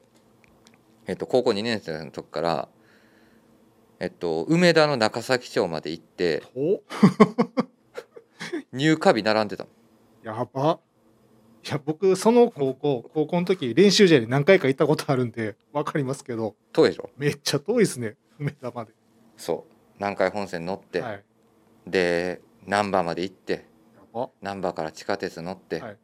で御堂筋行ってみたいなで乗ってみたいな感じで,、はいで並んでたもんずっと。あ高校生で入荷日の概念持ってるやついないっすよ。でどこの入荷日並んでたかって言ったらボーアンドアローの入荷日並んでて怖当時、はいでそのまま当時はい大阪の古着のちょっと話に急になっちゃうんですけど、はいピンク街の中崎町を抜けて、 はいはい当時はコンテナとかジョジョとかっていう古着屋が名店があったんですそこに行くっていうのが毎回の毎月の楽しみやってん、えー毎月ボーアンドアローとか古着屋が絶対入荷日だったんで、はいはいそこで並んでてで学生服で2人組で並んでるから異様やねん確かに確かにです ね。はいもうでそれで、はいなんかね覚えてもらうようになって、いろんな人と話すようになってはいだから当時僕が並んでた時って今でいうビームスの大先輩の人たちとかがああのー関西の古着のはいはい。あの人たちも実はもう並ん並んでたっていうおーのがああったみたいその時はだから僕らこの人ねこの人らはビームスの人らとか分からんけど、うんっていうのやってましたね。すごいですだからもうかなり高校の時は、まあ、高校大学の時はもうお金使いましたね、だから制服はには常になんかやっぱ今の言う、まあ、僕らの時ってアメカジがねすごい前世やったね。うんで、んそうですね。なのでいろいろ合わしをそれにプラスアルファして合わしてるあとは爪入りってやっぱりね、はいあのがブレザーじゃないからシャツ絶対着なあかんとか、ネクタイ絶対巻かなあかんって俺は効率やからそんなんないもんねないですね。そのさっき言ったこう中に隠して着るみたいなみんなやってましたもんね。そうそうそうそう、はいそれはわかります。で体育の時だけ「お前そんなん着てんの?」み たいなだから体育の時は脱がなあかんから前提で「はい、はい、そうですおね前何そんなん着てんねん」みたいななんかそれでいじめられたりするやつおる からね絶対懐かしいそうだからね高校の時はやっぱりもうお洋服にかなりハマってたんで羨ましい制服かけるなんかそういうヴィンテージって言われるものを着用したりとかしてましたね確かにまあまあ今まあそうです今思い出しましたけどよく考えたら僕はお金がなかったんでバレーボールばっかり、うんなんで少ない小遣いで南高のフリマよく行ってましたね行った わ南高のフリマよう行った南高俺のもフリマみんな絶対行ってますよね大阪の大阪で住んでて僕らぐらいの年代のやつ南高のフリマはいよう行った、そうですよだからそこであの古い T シャツとかまあそんなヴィンテージとかじゃないスウェットとかはめわっちかゃる買ってましたわかるわ、はいそうですねそうだから南高のフリマ懐かしいなめっちゃ懐かしい懐わかしいでしょめっちゃ遠かったもん、はいちょっと中途半端な場所なんですよねあれはこれ関西の人だったら絶対わかるはずやねんなそうなんですよ同年代ではい南高のフリマ 確かに懐かしいねまあねなのでちょっと制服の話はねやっぱりね、はいすごい盛り上がるんですけどね、はいちなみに僕夏とか途中ずっとやっぱタックインしてましたねおー逆にはいあの年頃みんな出したがるのにタックインに、はえっと太い黒いはいギャリソンベルトをしてましたね、おーやってましたねあそみんなみんな絶対出したかったですよう、うね、ん高校中学の時はそうやってたなこれが正解かどうかは分からんけど、はいめっちゃ恥ずかしい話やけどまあええかと思って言うんやけど、その時はなぜかずっとリストバンドしてましたえあれなんでやったんやろでなもバスケ部でもないのにー、なんかしてる子は僕らの世代も、まあ、たまにいた記憶あれはやっぱ NBA とかの影響かなかもしんないですねやっぱバスケのうんめちゃめちゃ流行ってたしめちゃくちゃ流行ったもんなめちゃ「めちゃスラムダンクも流行ってるしはい NBA も流行ってるしみたいな感じだそっうでたすもそんなうですいやまあまあそれはあったかもしんないですねそうなかなかいいリストバンドがなくてね当 時もういろんなスポーツ屋とか見に行ってもはい全然ないねで欲しかったのは黒やねんあー黒のリストバンドやって、はいでも最終スポーツ屋で買ったはい黒いめっちゃいいこんな長いおーリストバンドがあったんですけど、はいはいそこにマークでチャンピオンのマーク入ってんねんはいそのと今やったらもしかしたらそれが逆にいいかもしれんけど、うんその当時嫌やったから裏返した状態ずっとしてましたね、えまあね制服ってやっぱどんだけなんかねあんまりーはい、そうなんです派手なことをせずにはい個性を出すかとかね、うんみたいなことやったから多分そんなやってたんかなかもしれないですね確かになんか見つかっちゃいけないみたいなそうそうそうそうそうありましたもんねそうはいあとはなんかなたまにな G ショックとかしてるやつおったもんないましたねあなあの時イルクジの時代でしたからね 僕 G らのシ時ョッはク大、はねはいみんなやってたもんな塩のデータバンクデータバン クやってたやつおった、はねこれ電卓あんねんとか絶対使えへんと思い ながらねたわありましたよね懐かしいはい懐かしい本当になんか学生服ってやっぱなんかねそういういろんなものがね、だからその当時まあだから本当に多分時代と曜日と曜日のそのねだから噂によると僕らのえっと明日のはい山田兄弟の兄貴あいつめっちゃ悪かったやろだからあいつあのーちょっと制服の話めっちゃ聞きたいねんなうん確かにです確かあのまさしのねなんかたまにちょいちょい入れてくる話だと、はいあいつの学生服の話めっちゃ悪そうな話なんで多分あいつ学生服着たことないって言いそうやなと思って。にだってヒムス入ってきた時もそんな感じでしたもんねもうなんか来たことないっすわ、みたいなあ兄貴は来てなかったみたいななんかそんな話ないそうなんですけどねということでね、はいちょっとあれやばいこの話しようと思ってたんですけどまあすね2つしか話してないけど、はいもうこの時間なんで、はい今夜はちょっと一旦はいあのいやいはいうんこれだけ話そうかなやりましょうはい、はいということで、うん今週のウィークリーテーマはいえっ、と開校学生服でしたはい続いてはえっ、ともういよいよ始まりますえっ、と、すでにブランド様出ていただいてますので、えっ、と、2023年スプリングサマーの話。まだやんのかいというところで、多分聞いてるんかと思いますけども、はい。さあ、さあ、まだまだ、えっ、と、ルックコンテンツはアップがないんですが、実は2月の10日です。来週ですね。来週の金曜日、ついに、えっ、と、コンテンツ、ビームスのオフィシャルサイトにて、ルック36体が公開されます。はい、それに伴いまして、えっと、アイテムのあのいつものすごい全フルラインナップも見てもらえるという状況になってますので、ぜひそちらお楽しみにしてください。それとですね、えっと、今夜はまだ知らない人たちも多いかもしれませんので、一件だけご紹介をしておきます。えっと、インスタグラム、多分ほとんどの方がやっていただいているかとは思うんですが、えー、と実は Beams プラスオフィシャルというアカウントが急に最近ポカンと出てきてるんですあの実はオフィシャルアカウント的な要素のものを作りましただってみんな多分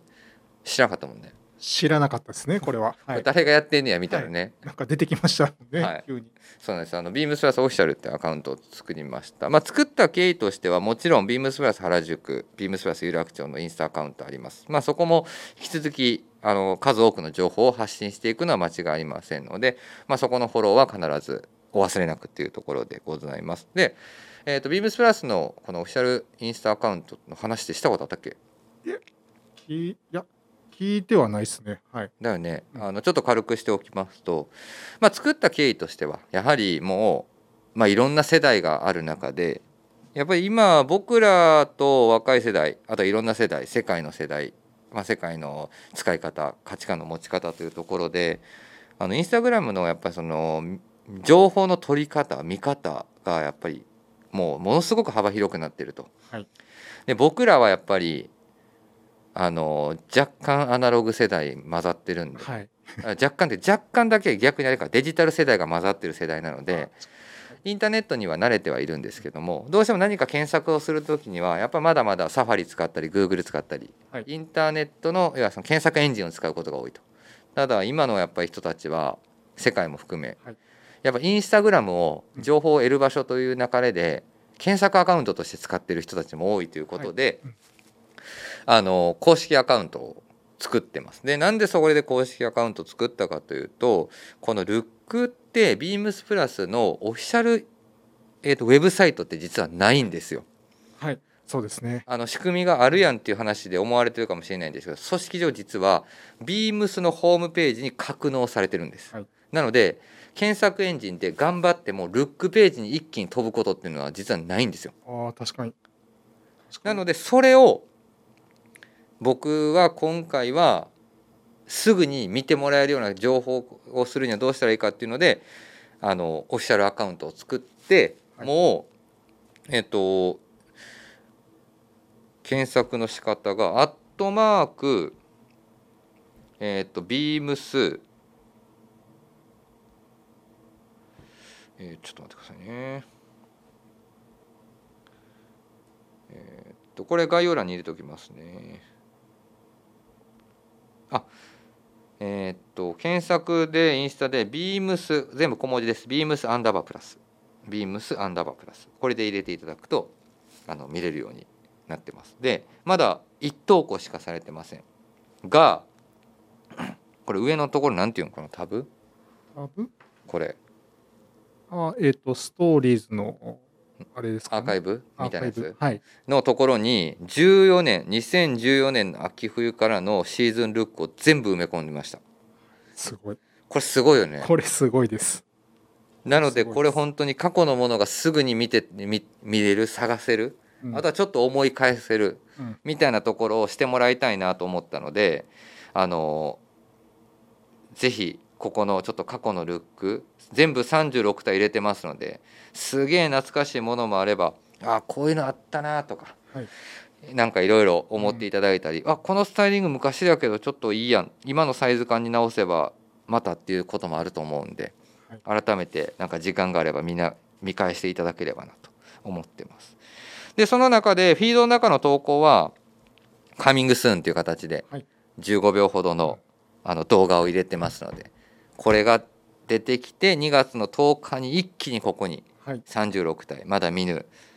ルックがはいドンと出てきますのでぜひぜひこのインスタのあのチャンネルもフォローしてもらえればなと思います。はい、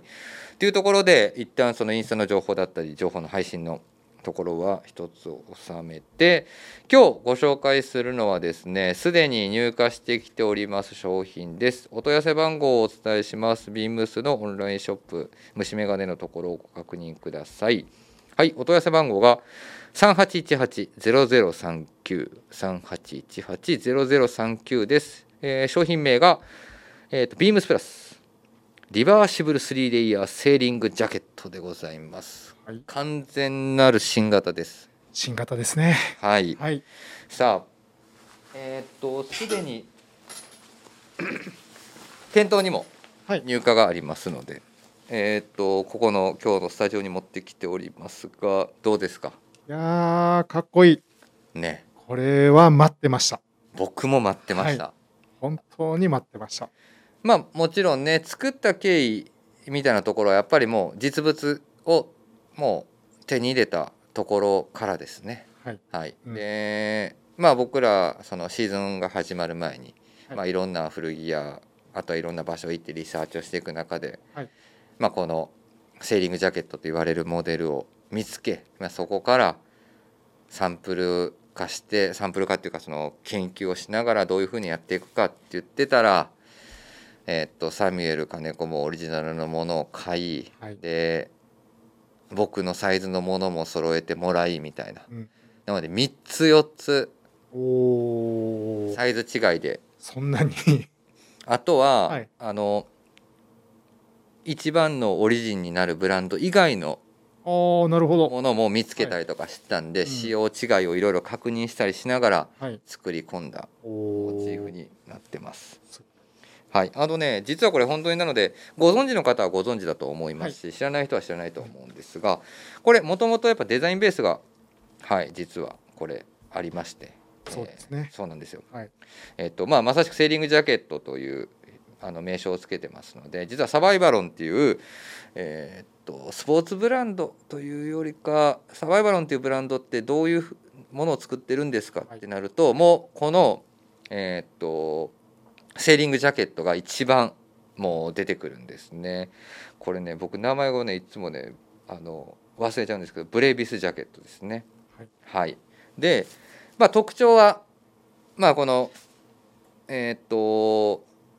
まあ、明るい色といいますかリバーシブルで着れるっていうのがまず特徴で、はいで、ちょっと配色のある色と裏側が白白になってる、で一部ポケットワークが、あの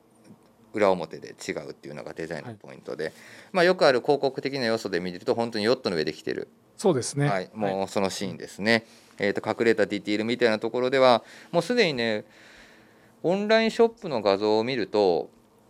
フードが出ちゃってるんですけども、はいもうこのフードの部分ですね、えー、と何枚かの写真見てもらうと襟がスタンドみたいになってるはいところがあるんで、まあ、フードは折りたたみができますよと。はい、で、えーっとフロントのね腰また腰あたりにある、まあ、ポケットみたいなところとかあとはまあこのサンプルをベースにしてるんでかなりオリジンに忠実にしながらあの今回は作り込んでます。あのポケットワークなんかはやはり現代的な解釈としてサイズ感を少しいじったりとかはしてるんですけどもでただはいえーっとさっき言ったサバイバル以外にも、まあ、無名なこれと本当によく似たものを作ってるものがあったりとかはいたまたま見つけたっていうのが今回結果だったんで、はいはいはい実はねあの独自にポケットをつけてるやつらとかがいるんですよあ。でそれを今回、えっと、ちょっとだけさりげなく採用してるというところでして、はいえーっと左見頃と言いましょうか、えーっとなので画面上で見ていくと右側ですね横についてるポケットうんあとはその逆側の袖についてる袖のところにつく縦のポケットこれはね実は一緒についてるモデルっていうのはまだ見たことはないんですなるほど1個の方には袖についてて1個の方には、えーっとこのウエスト部分に横についてるとへー基本のやつは横についてるんですはいそのそのイイメージですで、はいまあ俗に言うバッタモンってやつですねはいこれがやっぱどうしても流行ってたんで、いいろんななブランドがマネで作ってた時もあったんですけどそのブランドが作ったやつは右袖についてたんですよへえなので、まあ、それをガッチャンコしたような感じで、まあ、プラスらしくポケットワークで少し見せるっていうイメージでおー面白い振ですねり込みましたでまあこのサイズは、まあ、これもねいろいろあの由来というかあの諸説はありますがやはりここは一番多分適用とするのがサングラスグラスポケットって言われるものなので、まあ、サングラスが入るサイズに調整したりとかしてますので右袖に出ようがあの左の、ね、着用した側の左手側の方に入れようがっていうのはもう好きなようにしていただければと思ってます。まあ、ディティールの説明なんかはね細かいところだと一番気をつけた部分なんかははいフロントなんですよ。おこおここはいここってどこかっていうとあのジップフラップを止めるところ、はいはいこれオリジンをお持ちの方は分かると思いますしオリジンの見たことある人はほぼ見た目は変わらないんですけど、はい普通のやつはここジップになってるんですよあジップじゃない間違えたえっとベリベリベリのマジックテーあーはいはいプでそれがねそれがねもう厄介で厄介でもう長い白いマジックテープがこうつくんですよこの商品のサンプルのあの、商品画像のように、でそれがもう煩わしくて、はいただそのマジックテープちょっと抜くとなんかあどけなくなっちゃうよねっていうのはあったので、まあ、補強をイメージさせるような補強テープのような使い方をしてなるほどドット使いに変更してるっていうのが、そういうことですねはい、着やすさを抜群に上げてます、いやこれは。ー確かなので僕持ってるのヴィンテージのものは赤なんですけど、はい基本ヴィンテージのもの持っててだとまあ自分のものをサイズであのアレンジすることが多いので、はいなかなか手に取ることはねあのない部分もあるんですけどもはいうこれはね絶対買い直した方がいい。には買った方がいいですねで、はいあのフードのところから出るドローコードみたいなところのこの丸い装飾的なこれこれねこれもうん当時のような雰囲気のものをかなり再現してますしはい細かくこだわってますし、うんまあ、リバーシブルにした時の表情なんかもあの少しポケットワークはいじってるんで、はいあのリバーシブル側にしただけでも全然着やすくはなってますんでいろんなスタイリングを試してもらえればっていうので今回作ってます。でもうもうやっぱり今回のこのモデル、まあ、最大の特徴ははい素材使いですもうこれは。なるほどはい、あのプラジオリスナーだけには、えっと、言います他のところで話す時にはもう少し真面目に言います、はい実はフロントについてる生地っていうのはなんてない素材なんですよ、はいこのコットンのブロード生地っていうのは、んんんなんてないものなんですけどそこに対して、えっと、リバーシブルにしてるんで裏はツイルです。これもオリジンのそのヴィンテージサンプルを見ながら作ってるのでやっぱその当時の雰囲気をしてるとそんな極端に高級感のあるものを使ってるわけではないし、はいあのなんて言うんだろう光沢感があるものを使ってるわけじゃないんでオリジンにすごく近しいもので合わせててその中にコットン素材コットン素材なんですけども、まあ、セーリングジャケットいわゆる、まあ、ゆえんとしては、はい濡れにくいとかうん濡れないっていうことをベースにしたかったので、中に、はいあのサイトスフィルムという防風フィルムですね糖質がある、まあ、その防風フィルムって言われるものをはい入れてで、まあ、今防風防風と言ってますけどいわゆるその、えっと防水フィルムでもありますので、はいまあ、濡れないとなるほどただ撥水ではないのでうーん表面は濡れると、はいそれはやっぱどうしても致し方ないんですけども、なのでハイテクジャケット本当にハイテクなマリンジャケットみたいなものを作りたくてただ見え方はもうんうめちゃくちゃクラシックそうですねみたいなところを今回作ってみました。これはもう名品の予感しかないですはい、はい僕もそう思ってます。ねこれはこれは本当にいやーそもそもこのアイテムに着目したところからいいですね。そうなんかねやっぱね、僕らの世界観ってさうん、時代を一気に飛び越えることはできないはいでしょそうですね。だから、は言い方を変えると夏はやっぱりマリン系のものが多かったりサファリ系のものが多いんですよ、うん冬はどうしてもアウトドア系のものが多くてそれはなぜかというとアイテムの男服でのベーシックをたどっていくとはいねジャケットパンツスーツいわゆる IB の世界観からほどいてった時に、はいアクティブな男性たちが動くってなるとやっぱどどうしてもそうなるとそうですね。はい。だから一気にロックにう振っていくとかっていうのは、まあ、時代工作あのとしてはありなんですけど、はいなかなかやっぱりねリアリティを持っていくってなってくるとやっぱりどうしても夏はマリンのアイテムが多かったりとかしていくんで、まあ、ちょっとそういうイメージも含めで、まあ、こいつに出会って今回このシーズンの、まあきまあ、数たくさんありますけどあキーーアイテムの中になってはいるんで、はいこいつがあったからこそ、まあ、このシーズンはもうすぐ2月10日にはいバーッと出てきますけども、ルックのイメージになってるというような、なるほど。こいつきっかけだったんですね。そうだねはいまあ、確かに、あの、これ以外にもちょっとやっぱり気持ち持っていかれてるものはありますね。そうなんです、はいで今回はなんと、まあ、4色も展開をしてると、すごい。はい、4色ラインナップ すごしていますということでちょうどねこれを収録のスタジオに持ってきた時にはいうわーっとねみもちゃんがね棟梁が残念そうな声を上げてましたがいやーね、これ欲しいんですよ。はい欲しいんです。ただちょっとあいにく自分のサイズにはっていう、ちょっとねちょっとだけゆったり来たいんでしょゆったり来たかったんですわよか。ります、はい。そう。だから、この間、有楽町で試着して、うんまあ、普通に着用はできるんですけど、ちょっとサイズ、ゆったりしたいなと思って、X 色そのまま、あの、島向こう、セクシーと、うんまさしに来てもらったんです。X 色、うん、まさしの XL よかったやろかっこよかった。やっぱり本当なによかった。やっぱりないやここ今は全く打ち合わせしてないけど、はいこれ言ったら怒られ言っまあはいここまで聞いてる人おらないんかもわからないけど 僕、はいまだ買ってないんですよああ、はい買。おうとしてるサイズ XL です、ああ、 なるほど。だからわ、これではも分かります。分かります。あのね、ゆはいちょっとはい。緩い感というかまあ好みがあるんではい。リチャード佐藤にははい。絶対これ大きいんで僕は S ですって言ってましたけどああ、まあだからいろんなやっぱりではい。好みがあるんで、うんもちろん全員が大きいサイズってわけじゃないですけど、そうなんですよこれそうなんです。あの、その2人も XL 来て、そう言ってました。これなんですよあげた、ゆったり来た方がかっこいいですね。そうだからこれはここはなんかあの本当にいいと思いますでまあ僕今回スタジオに持ってきてるのはブルーなんですけど、はいまあ、僕はまあこの中だとシーズン始まるまでは絶対グリーンにしようかなと思ってましたがおーはい。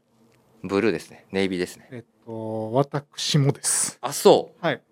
私はオレンジから入ったんですよ。ううんオレンジから入って、あれと思ってちょっとブルー着てみたら、ものすごく感じが良くて。そうオレンジとかグリーンは俺も入りかけて俺はグリーン入ったんやけど、はい。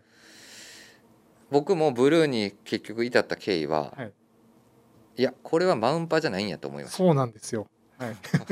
それはね、ありました。ね、はいそこをちょっとはい僕もポイントに置きましたので、海の上。はい、でもマウンパンみたいな使い方できるんでねそれはもう本当にそうですよね。機なの能的でにおも。好きなはい方はうんそういうマウンパ風着こなしをしたければ、はいまあ絶対おすすめはグリーンオレンジですしはい。でちょっとその大人っぽくはい。さりげなく行きたければやはりベージュのタンのねいいでこすのね。雰囲気ははいチノとかと同系色で合わせてってもかっこいいし、はいまあ、タンのパンツにタンのエンブロイダリーにこのタンはすごい洒落てます、はい俺それすげえルックで組めばよかったと思 うあの終わってから後悔してますなるほど。はあい、まあわ確かに気持ちはわかる。そうなんですよあと一個だけ僕ちょっと皆さん試着してもらうときにお願いしたいことがあるんです。はいはいどうしましたあのジャストでもゆったりでもいいんですけど、うんちょっと軽く袖まくってほしいです。わかるちょっとちょっといいんでまくってもらった時の感じをあと T シャツとかポロシャツの上に着た時の感じをイメージしながらまくってもらいたいです。あとショーツねそうなんですよ。ショーツをこれをはい着る機会って多分相当レベル高いんですよはい。気候とかうん。湿気とかそうですね。でも、はい。ちょっとショーツをコーディネートしたくなるようなうん。わなんかそういうイメージでかりで今今年やってるトップサイダーとかを合わせてもらってはい。もう最強な組み合わせで、いいですね。はい、はい。歩いてもらえれば だからちょっと肌寒い時に長袖のシャツもシャツを持っていくよりちょっと暑いかもしれないけどはい。夏場は T シャツの上にこれを1枚持っていくとかはい。ありですね。ありですよ。ははいいそうなんです。で、袖まくってください。そのツートーンの見えがかりがすごくいいんで、いいですねこれ本当にでフードの収まりなんかも試しながら、はいであのヴィンテージサンプルをかなりやっぱりもう目があのねあくまでもう生地あくうんあの穴が開くような感じで僕らも見あのかなり見ながら作ってるんでフードの収まりとかはやっぱりその当時の雰囲気よりかはだいぶアップデートはしてます。ああなるはほいど、、あのかぶりやすくはい収まりよくしてたりとかしますので、そのあたりはあの今のやっぱその着やすさみたいなところを、ははいいアップしてますのでぜひもうすでにね早いタイミングで入荷してきてます、はいなかなかまだ寒いんで一気に着れる機会はないかなっていうところはあるんですけども、はい、ぜひ見てもらえればなと、はい思ってますというところで長尺となってしまいましたが今夜はこの辺りで終了ということでよろしいですかはいありがとうございます、はい、こ大ち丈ら夫こですそはい、ありがとうございます。はい、ぜひラジオネームとともに話してほしいことや僕たちに聞きたいことがあればたくさん送ってください。レターを送るというページからお便りをお送りいただけます。メールでも募集しております。メールアドレスはアルファベットはすべて小文字です。bp.hosobu.gmail.com、えー、bp 放送部と覚えてもらえればと思います。ツイッターの公式アカウントもございます。こちらもアルファベットはすべて小文字、アットマークビームサンダーバープラスアンダーバー、ハッシュタグプラジオをつけて番組の感想なんかをつぶやいていただければと思います。よろしくお願いします。はい、というところで、はいえっ、と、明日、はい、山田兄弟の制服、ね、話聞いてください。あとはやっぱりね、高田さんの声がすごい心配になりま した。はい、大丈夫かな。そうですねスキマプラス昨日のスキマプラスのあのラジオもやっぱり相変わらず笑かせていただきましたので、ぜひ楽しみにしていただければと思います長尺ではい本日は棟梁、あはのいご出演ありがとうございました、ありがとうございました、はい、ということでまた、えー、と来週ですねえっ、と話したいと思いますのでそれではそれでは皆さんおやすみなさいおやすみなさい